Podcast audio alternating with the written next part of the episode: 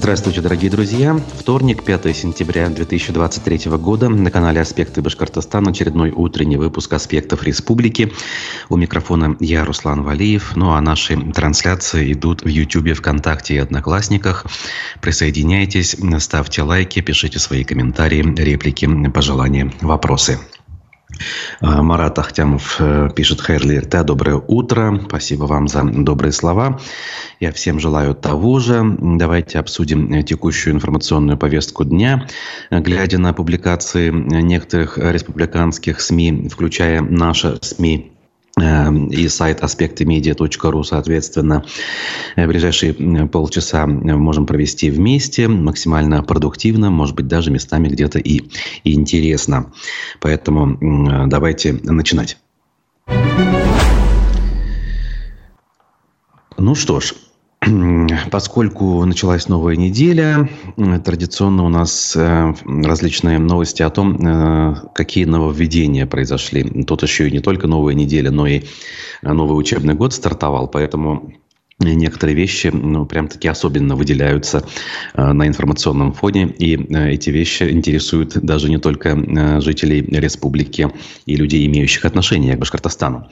Ну, например, э, в Башкортостане решили еженедельно исполнять гимны и поднимать флаги Казалось бы, что тут нового, мы об этом слышали уже э, в прошлом учебном году. Но оказывается, новшество в том, что это все э, теперь внедрено также и в детские сады, помимо школ. То есть э, происходит то, чего не было даже в самые-самые застойные времена Советского Союза, в то время, когда считалось, что государственная пропаганда и так называемое патриотическое воспитание были поставлены во главу угла. А, эту самую церемонию уже провели во многих дошкольных учреждениях республики 1 сентября. А в Министерстве образования теперь сообщили, что отныне данная церемония будет проходить ни много ни мало еженедельно во всех детсадах Башкирии. В министерстве объяснили, Использование в обучении и воспитании детей дошкольного возраста государственных символов является важнейшим элементом приобщения детей к духовно-нравственным ценностям, формирования основ патриотизма, уважительного отношения к нашей родине, культуре и исторической памяти. Вот таким образом. И это касается, судя по всему, не только детей, э, скажем, подготовительной группы, которым э, по 6 лет, и дети уже действительно что-то понимают по поводу флага и э, страны, в которой они живут, но и остальных детей, кому может быть 2, 3, 4 года, им совершенно не вдомек, что же на самом деле происходит. Ну, что ж, как говорят, нет пределов совершенству. Наверное, дойдет до того, что и Э, в родильных отделениях значит, э, роддомов э, что-то подобное внедрят. В первые же секунды появления на свет нового человека будут ставить ему гимн. Ну, опять же, наверное, здесь я немножко утрирую и шучу, но судя по тому, куда мы движемся, это может оказаться вполне, скажем так, реальной историей. Ну, посмотрим, поживем, как говорится, увидим. А пока а, так. И а, что имеем, то имеем. Ну а выборы, которые у нас состоятся уже в ближайшие выходные, я напомню, что это выборы в Госсобрание Курултай, и пройдут они по традиционной схеме, в том смысле, что не будут длиться ни два, ни три дня, ни тем более неделю как было с конституционным голосованием летом 2020 года, а пройдут в обычном классическом формате в течение одного дня, 10 сентября. И э, как бы мы уже немножечко эту тему затрагивали, говорили о том, какие кандидаты есть э, от разных партий, э, в том числе и о, о самовыдвиженцах говорили, вроде карикатуриста Камиля Бузыкаева. И вот в Зауралье жители села Ишмурзина попросили выборы вообще перенести с 10 сентября на более поздний срок. Казалось бы, что не так? Они записали видеообращение ни много ни мало к председателю Следкома России Александру Бастрыкину, также генеральному прокурору России Игорю Краснову, директору ФСБ Александру Бортникову, а также к руководителям Центра избиркомов России и Башкирии, то есть к Элле э, Памфиловой и к Илоне Макаренко. Жители Ирмуз... Э, Ишмурзина говорят в кадре о решениях народного схода, который там состоялся 28 апреля 2023 года, где жители Ишмурзинского сельсовета проголосовали за выдвижение восьмерых кандидатов. В итоге никого из них в Баймакском, э, Баймакской, точнее, территориальной избирательной комиссии э, не зарегистрировали. В результате 10 сентября народных представителей среди кандидатов в депутаты в местный сельсовет не будет. А без этого выборы без выбора. Голосование становится формальностью, а результаты выборов предопределены заранее, сказали жители в своем видеообращении. Жители попросили Александра Бастрыкина дать правовую оценку органам территориальной избирательной комиссии и оказать содействие в регистрации кандидатов в депутаты, выдвинутых народным сходом 23 апреля 2023 года. Вот такое вот, казалось бы, обычное, вполне себе понятное и разумное желание жителей выбрать тех, кого они реально хотят видеть в бюллетене, вылилось в то, что мы с вами видим. И еще, скорее всего, выльется во что-то, возможно, в определенные правовые последствия, но не для территориальной избирательной комиссии, а для тех людей, которые это самое обращение записали. Ишь, чего захотели. Захотели своих представителей, а нет, мы же должны с вами понимать уже, что выбор это не тогда, когда мы сами кого-то выдвигаем и выбираем, а это когда э, выдвигают э, сверху, и мы должны лишь кивнуть э, и поставить свой одобрямс, так называемый, ну, либо не одобрямс, и тогда, э, в конце концов, это все превращается лишь в некий плебисцит, в волеизъявление на тему того, э, согласны со всем происходящим или не согласны. Опять-таки, несогласие выразить э, намного сложнее, потому что нет графы против всех, но хотя бы можно проголосовать за условно альтернативную партию. Опять же, тому, насколько альтернативными являются э, коммунисты, там, справедливо росы или тем более ЛДПРовцы – это, конечно, тоже вопрос отдельный. Ну, как ни крути, например, осужденный политик Алексей Навальный считает, что данный способ э, участия в выборах до сих пор остается актуальным. И на эту тему идут жаркие споры. Не все э, сторонники, скажем, оппозиционных взглядов согласны с Навальным и его э, единомышленниками в этом смысле. Ну, что могу сказать? Вряд ли рассчитывать жителям э, можно на э, справедливый исход данной истории. Эм, и это повод для этих отдельно взятых жителей и для всех, кто, в принципе, рассчитывает на выборы. Это повод, опять же, сделать им э, выводы, что выборов-то и нет на самом деле. И требовать нужно проведения настоящих выборов немножко, наверное, иначе, а не обращением к тем, кто как раз-таки и делает все, и в принципе работает для того, чтобы выборные кампании проходили вот так, как они проходят сейчас, а не так, как они должны проходить, как это было задумано изначально, как это в конце концов прописано в Конституции Российской Федерации и в других законах страны, которые в принципе, э, по крайней мере формально до сих пор продолжают действовать.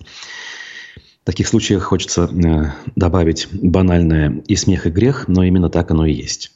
Тут, э, к сожалению, других каких-то эпитетов э, придумать сложно. Дальше. Э, также аспекты пишут о том, что суду в Уфимском районе, то есть суду Уфимского района Уфы, не предоставляют документы с декабря 2022 года. То есть вот уже почти целый год. О каких документах и о каком суде речь? Давайте посмотрим. Адвокат Рамиль Гизатуллин э, сообщил, что э, в Уфимском суде прошло очередное заседание по иску бывшего главы Иглинского района Решата Исхакова к журналисту э, Эльдару Исангулову и вашему покорному слуге Руслану Валиеву то есть мне, э, иск был э, по поводу защиты чести и достоинства. Мы с вами об этом говорили, я о подробностях рассказывал, с чего все начиналось. Я лишь напомню в двух словах, что у нас э, была серия эфиров, посвященных э, событиям давно минувших дней в Иглинском районе. Ильдар Исангулов э, в подтверждение претензий главы Республики Радия Хабирова выступил у нас в аспектах с обвинениями в адрес Исхакова. Э, Прежде всего, обвинения касались того, что тот бытность эм, свою главой района присвоил большое количество земель в районе и э, за счет этого незаконно обогащается все эти годы. Ну, сейчас я упрощаю, да, многое сказанное в том эфире. Исхаков, надо сказать, получил возможность ответить публично и также побывал у нас в студии, в подробностях рассказав свою версию событий и объяснив, почему он считает неправыми тех, кто к нему претензии предъявляет. Казалось бы, история должна была бы быть исчерпана, но нет. То ли сам Исхаков, то ли все-таки юристы, которые его поддерживают, решили обратиться в суд, э, несмотря на то, что вроде бы я напрямую, например, обращался и говорил, что как бы, ну, это не цивилизованный в данном случае способ решения спора, особенно э, с учетом того, что в этот спор вовлекается СМИ, на площадке которого э, этот спор возник. СМИ как раз-таки для того и нужны, чтобы оставаться площадкой, и более того, мы предложили свои услуги и в дальнейшем э, предлагать э, свои э, значит, возможности, как эфирные, так и э, значит, письменные, скажем так, э, и так далее. Но как есть, так есть. Еще с конца лета прошлого года э, вот этот вот иск, он так или иначе находится в движении. И вот, что сейчас на данном этапе там происходит. Э, Рамиль Гизатуллин, адвокат, представляющий интересы Ильдара Исангулова и мои, э, пишет. Судья Тагир Карачулин, Карачурин очередной раз проинформировал, что ранее запрошенные регистрационные дела по объектам недвижимости в Иглинском районе в его адрес не поступили. Безуспешные попытки их истребования предпринимаются судом с декабря 2022 года из Росреестра, то есть из уполномоченного органа, который как раз ведет учет прав собственности. Ранее на практике я никогда не сталкивался с ситуацией, когда так долго приходилось ожидать исполнения запроса суда, э, сообщил адвокат Рамиль Гизатуллин. По его словам, Единственным объяснением такого явления может быть только характер запрошенной информации по объектам недвижимости и ее возможных собственниках. По четырем земельным участкам, которые принадлежат, принадлежали и нах, или находятся в пользовании у двух бывших сотрудников прокуратуры, оказывается – то есть в этом э, перечне участков есть вот и такие, мягко говоря, участки. Э, видимо, судьба этих участков не должна быть придана огласке, по мнению, ну пусть будет не руководство, не руководство, а э, рядовых исполнителей в Росреестре, которые должны отвечать на соответствующие запросы. И тут конкретно Рамиль Гизатуллин приводит имена этих самых э, сотрудников прокуратуры. Это зампрокурора Башкирии Виктор э, Логинов, бывший зам, надо сказать, и э, также бывший прокурор Иглинского района Альберт Суворов. Эм, также суд постановил истребовать реестровые дела квартир Альберта Суворова и сотрудника прокуратуры Башкирии Руслана Зиганшина, здание бывшего Иглинского райсуда в Иглино. Тут целый ряд, получается, объектов. Все запрошенные нашей стороной доказательства опровергают исковые требования Исхакова. Э, и в их отсутствие ответчики будут существенно ограничены в средствах защиты. То есть мы, э, Ильдар Исангулов и я, Руслан Валиев, в отсутствии соответствующих документов из Росреестра ну, не сможем столь же успешно, как могли бы э, отстаивать свои права, э, сказав, доказав в данном случае суду, что слова Исангулова не взяты из воздуха, а реально соответствуют действительности. Я еще раз подчеркну, что я вообще не вижу причин объективных причин быть э, кем бы то ни было в этом процессе, и уж тем более ответчиком, потому что мы просто предоставили э, площадку, предоставили микрофон, и мы всякий раз под прямыми эфирами и под расшифровками прямых эфиров делаем пометку, что не гарантируем достоверность информации, поскольку эту информацию озвучивает спикер, и он, э, возможно, озвучивает субъективные суждения, поэтому э, целиком и полностью спикер, любой спикер, не только Исангулов, несет ответственность за свои слова сам. Мы здесь ни при чем, и хотелось бы, чтобы вот именно э, с этим пунктом суд разобрался в первую очередь, а уж по существу, кому там в конце концов эта земля принадлежит или не принадлежит, разбирались бы после, и в данном случае предметом разбирательства должны быть взаимоотношения Исангулова, который это все озвучивал, и Исхакова, который возмутился по поводу этой информации. Вот э, такая вот немножечко э, скучная, муторная, но довольно-таки показательная история, которая длится вот уже э, действительно целый год, и конца и края пока этой истории не видно. Так, ну а я дальше буду двигаться, поскольку у нас есть другие новости. Издание УФА-1 сообщает, что в Уфе обвалился грунт под 24-этажным домом, внимание, 24-этажным домом возле строящейся новой улицы. Речь идет о том, что жители а, вот этого самого дома по улице э, генерала Рыленко, который сейчас строится в рамках строительства южного э, выезда, они забили тревогу. Значит, э, Тут фотографии приводятся, и вот э, в чем смысл. Жители нового высотного дома обнаружили э, обвал по трещине в асфальте со стороны парковки. Грунт начал осыпаться и проседать. Угол подпорной стенки в одном месте повис в воздухе. Дорожники сейчас установили на парковке ограждения. Необходимо, чтобы была проведена тщательная экспертиза и приняты исчерпывающие меры, проведена оценка проекта на его соответствие требованиям. Имеется в виду оценка проекта строительства дороги. На фотографии видно, что огромный высотный дом действительно стоит на краю буквально котлована, вырытого для строительства улицы. И здесь не надо быть большим специалистом, чтобы не заподозрить э, риск, который действительно может быть. Особенно если, например, случится э, мощный дождь, а это вполне реально, например, осенью в том же сентябре, вспомним какой там, 17-й год, э, когда у нас потекли реки по многим центральным улицам, да и не только центральным, и э, много грунта было смыто. И вот в таких условиях, когда грунт не закреплен, э, любой, даже не самый сильный ливень может привести к подмыву. Короче говоря, люди беспокоятся. В мэрии говорят, что все под контролем, не надо беспокоиться. И, в общем, от ответа на самом деле ушли. Получается, возникает мысль, вот когда дом строили и вообще выдавали разрешение на строительство в этом месте, никто не подозревал, что рано или поздно здесь будет строительство улицы. А ведь улица была задумана давным-давно.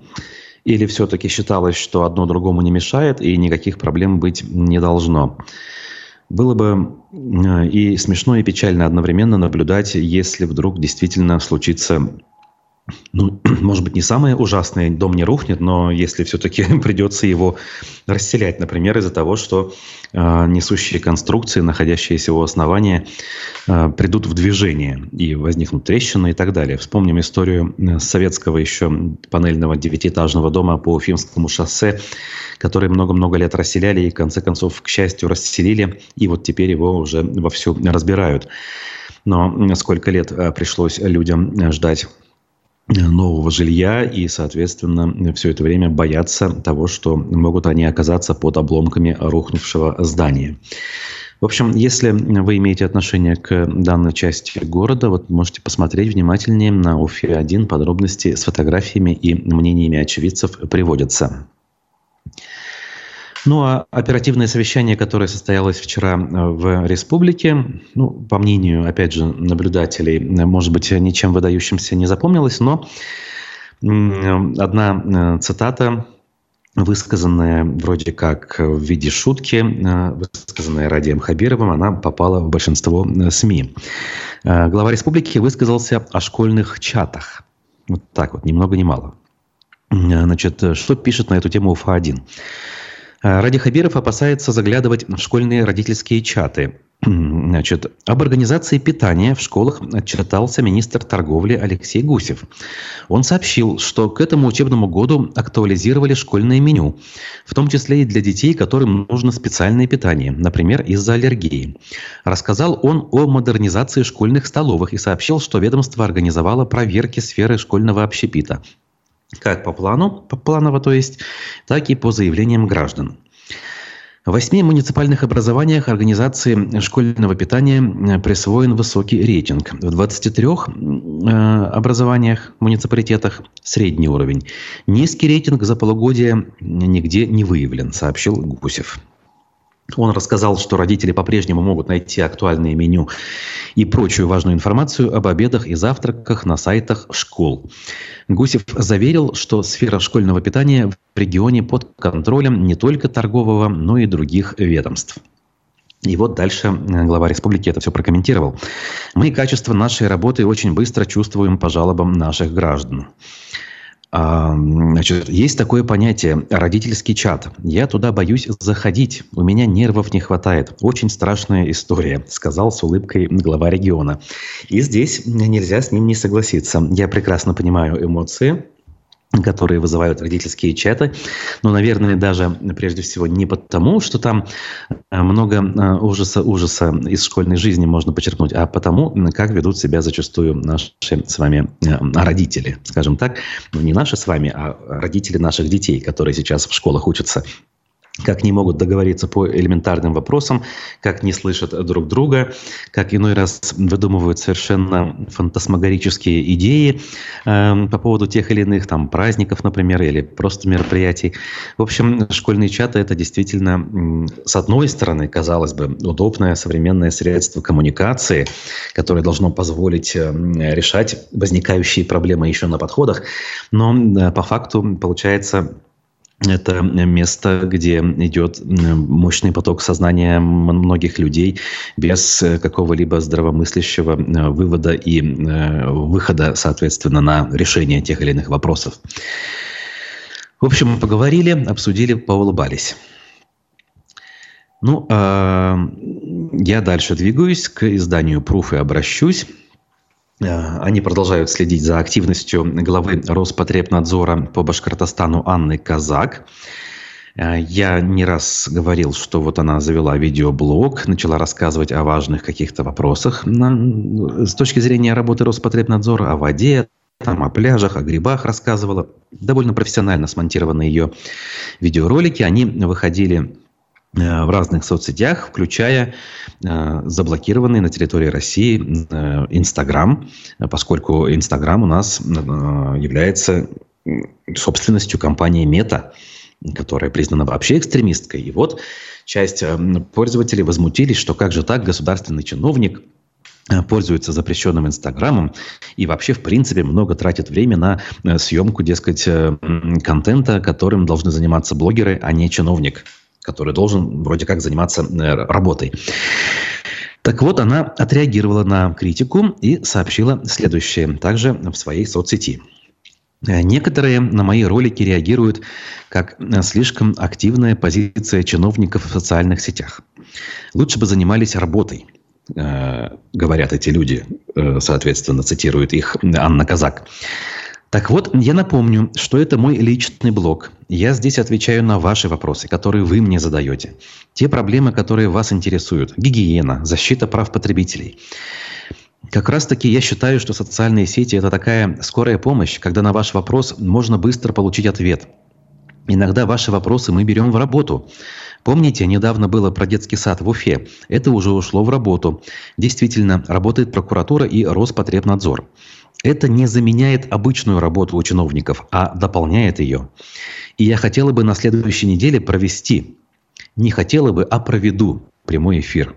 Давайте поговорим на эту тему, на тему чиновников, о активности в соцсетях, взаимодействие в быстром режиме. Готовьте вопросы, поговорим, э, сказала Анна Казак в своем тексте. Ну, я вообще ничего не могу сказать против. Я вот полностью, например, поддерживаю открытость любого чиновника. Всегда так было, здесь ничего нового. И мне кажется, она большая молодец, что решила все-таки вот таким образом начать работать с людьми, а не только общаться по долгу службы с теми или иными чиновниками каких-то муниципалитетов, правительства и так далее. В этой связи я вспоминаю период э, коронавируса, когда Анна Андреевна Казак только-только была назначена руководителем Э, Роспотребнадзора по Башкирии, А мы у себя на «Эхе Москвы» стремились освещать тему ковида очень подробно. Для этого проводили эфиры в тех или иных вариантах. Где-то индивидуально с одним спикером, где-то мы приглашали целую группу экспертов в программу ищем выход, например. И Анна Казак у нас тоже бывала среди спикеров. Правда, это было не часто, буквально пару раз. Я помню, что тогда мы ну, с трудом, скажем так, добивались от нее выхода в эфир. Возможно, она была человеком новым и в тяжелых условиях коронавируса ну, не могла собраться, что ли, э, с мыслями. Возможно, какие-то другие причины, но вот э, в итоге она стремится к открытости и ведет себя, мне кажется, все-таки довольно правильно. Поэтому я не разделяю, конечно, скепсис тех критиков, которые на нее обрушились э, в этой связи в социальных сетях. Пользоваться надо. Но если не нравится, что она говорит, э, о чем рассказывает, можно не слушать опять-таки. У каждого есть в этом смысле э, право выбора. Пока еще это право осталось. Еще никто не заставляет разучивать высказывания чиновников, какой наш и сдавать условно по понедельникам экзамен как это описано в известных антиутопиях вроде 1984 Джорджа, Джорджа Оруэлла. Хотя, может быть, и подобного рода явления не за горами. Ну, э, а я дальше буду двигаться. Дальше буду двигаться. Те же пруфы. И не только пруфы сообщили нас, нам, то есть новость, что в республике, несмотря на призывы Владимира Путина пересесть на отечественные автомобили, закупают иномарку. А, значит, о чем речь? Муниципальное предприятие «Стерлитамак Водоканал» 31 августа объявило закупку на оказание услуги лизинга минивэна Hyundai Staria 1. Начальная стоимость закупки 10,3 миллиона рублей. Согласно документации, источник финансирования – собственные средства муниципального предприятия. Оплата будет производиться в срок на 37 месяцев. Понятно, это лизинг, платежи делятся равными долями. Первый платеж в размере 10% должен будет поступить в течение 7 дней после подписания контракта. Ранее мы сообщали, пишут пруфы, что администрация Чешминского района хотела заключить договор по лизингу автомобиля Cherry Tiggo 8 Pro Max за 5,7 миллиона рублей. Деньги должны были быть выделены из местного бюджета, однако торги были отменены. В этой связи сразу приходят на ум аналогичные примеры из других регионов. Их, правда, не сказать, чтобы очень много было за последнее время, но они есть, в СМИ мелькают. Действительно, ощущение такое, что чиновники на местах решили воспользоваться э, как говорится, окном возможностей. Потому что э, высказывание, призыв президента на эту тему есть, а законодательных актов пока нет. И вот пока их нет, формально э, они могут вопросы позакрывать, как говорится, успеть закупиться импортными автомобилями.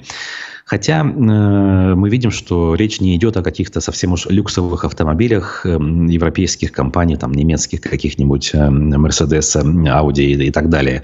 Тут э, скромный корейский Hyundai, э, еще более скромный китайский Cherry, Хотя, конечно, на ней иномарками э, остаются, даже если э, черри условно и собирается на территории страны. Любопытно, конечно.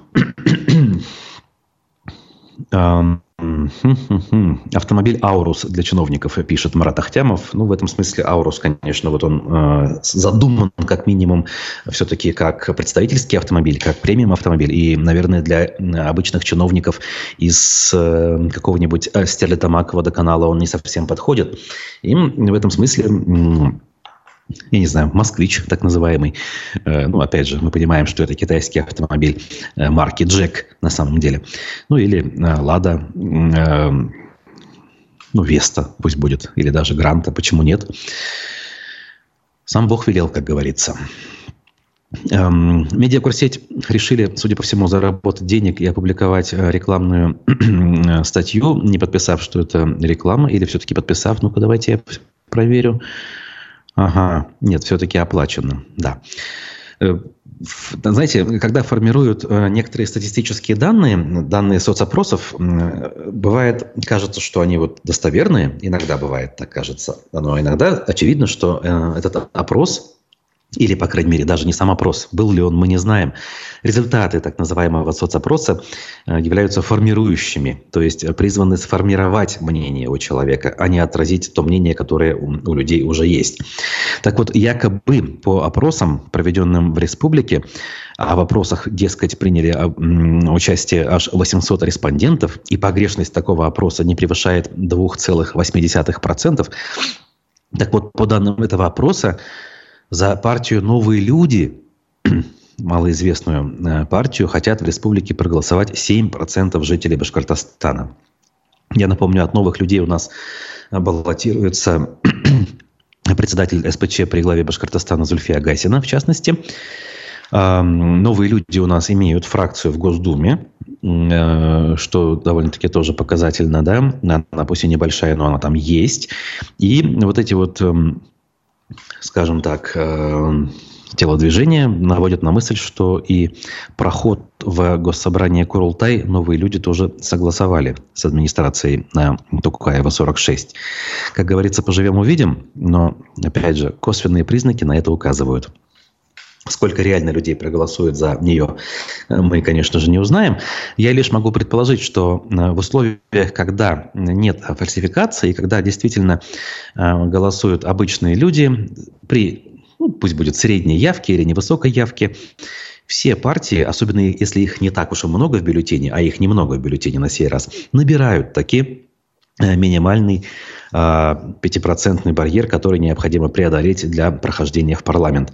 Просто напомню, в последний раз, пять лет назад, э, на избирательном участке 371, э, где я тогда впервые работал членом избирательной комиссии, при явке что-то там 18% всего лишь, э, четыре партии, находящиеся в бюллетене, набрали приблизительно одинаковое количество голосов.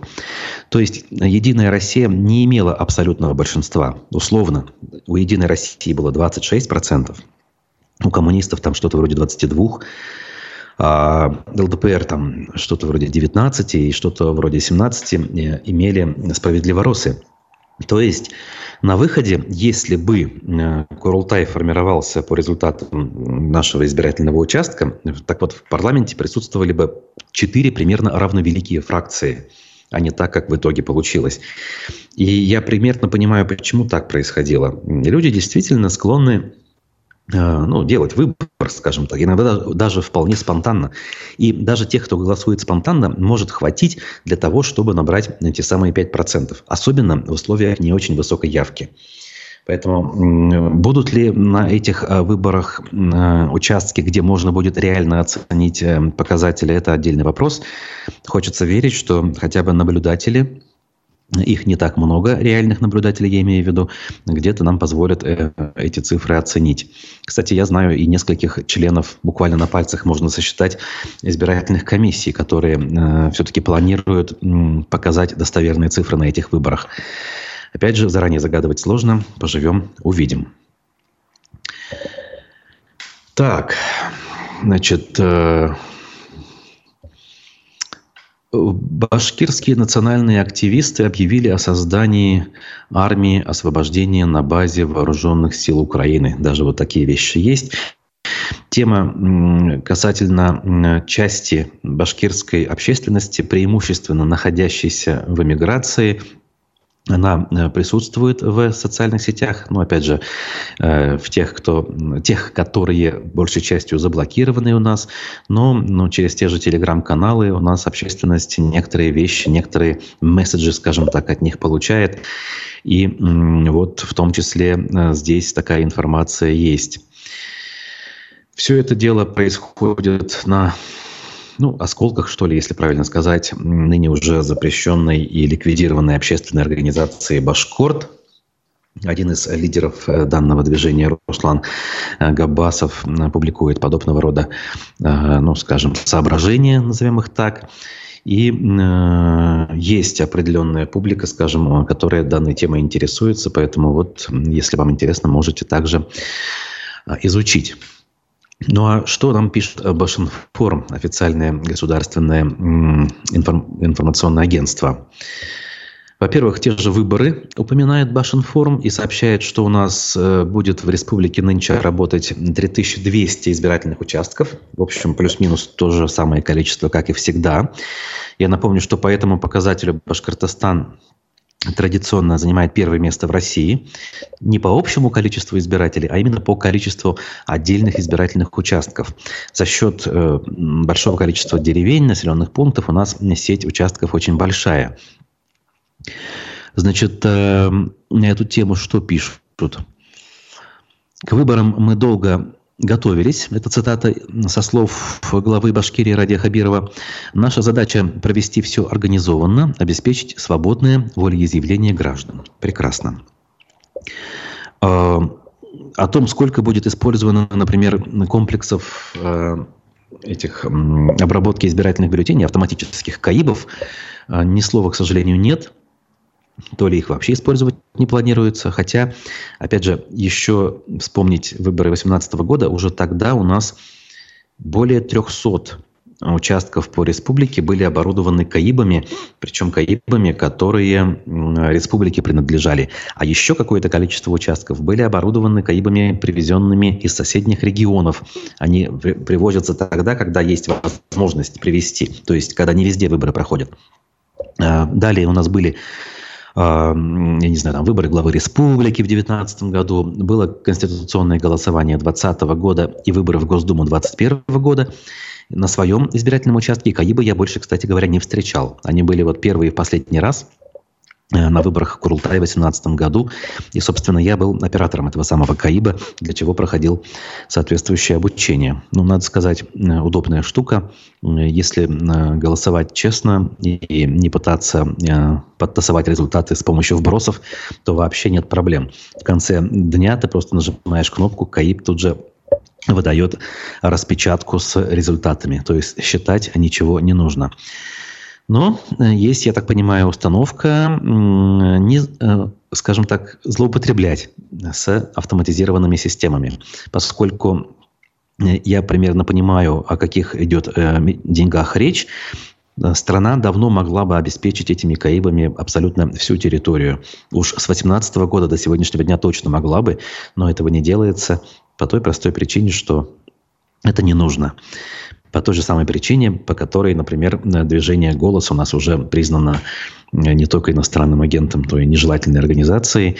А движение «Голос», я напомню, занимается многие годы тем, чтобы э, значит, э, делать выборы честными и открытыми. А один из соучредителей, сопредседателей «Голоса» Григорий Мелконьянс, человек совершенно ну, как говорят, миролюбивый, э, незамеченный в оппозиционных высказываниях вообще э, у нас э, оказался под стражей. Но не у нас, а в Уфе имеется в виду, а вообще в России. Так что с выборами примерно так же, как и со всем остальным. А может быть, даже и хуже. Зато все хорошо у тех, кто э, присасывается к так называемой патриотической повестке. Башинформ сообщает, что на раритетных победах впервые в Уфу прибыли участники патриотической медиа-экспедиции. То есть журналистской экспедиции, получается, что ли. Просто процитирую. Участники девятой по счету международной медиа-экспедиции «Победа в наших сердцах» на автомобилях ГАЗ-М-20 «Победа» прибыли в Уфу. Впервые автопробег состоялся по инициативе молодежи Ханты-Мансийского автономного округа в 2012 году. Тогда он прошел по городам Уральского федерального округа, от Нижневартовска до Екатеринбурга. Главная цель проекта – сохранение исторической памяти, налаживание взаимодействия в сфере патриотического воспитания. Участниками проекта являются представители общественных молодежных объединений, филиала Фонда «Защитники Отечества» из ХМАО. Каждый год пробег проводится в честь одного из важных событий Великой Отечественной войны. Например, в 2013 году его посвятили 70-летию со дня окончания Сталинградской битвы. В 2023 году акция проходит при поддержке Государственного фонда поддержки участников СВО. О деятельности этого фонда мы рассказывали, пишет Башинформ. Ну, в общем, далее по списку можете посмотреть, если вам это важно и интересно. Так, что-то тут нам Марат э, пишет. По поводу выборов, да, наверное, в том числе. Да, тут веселого мало. В общем, как я и говорю, я думаю, мы с вами эту тему все-таки постараемся более подробно обсуждать еще в ближайшее время. Во-первых, э, в четверг с вами увидимся совсем уж накануне выборов, ну и после того, как они состоятся, э, также будем э, их обсуждать. Ну а пока я буду заканчивать, добавлю лишь, что у нас сегодня в 12 часов программа «Аспекты мнений» с политологом Арсеном Шейхметовым. Не пропустите. Э, ставьте лайки также, пишите комментарии. И текущие новости читайте во всех социальных сетях, в телеграм-канале и на сайте аспектымедиа.ру. Я Руслан Валиев, с вами прощаюсь. Желаю хорошего, продуктивного дня и всего доброго.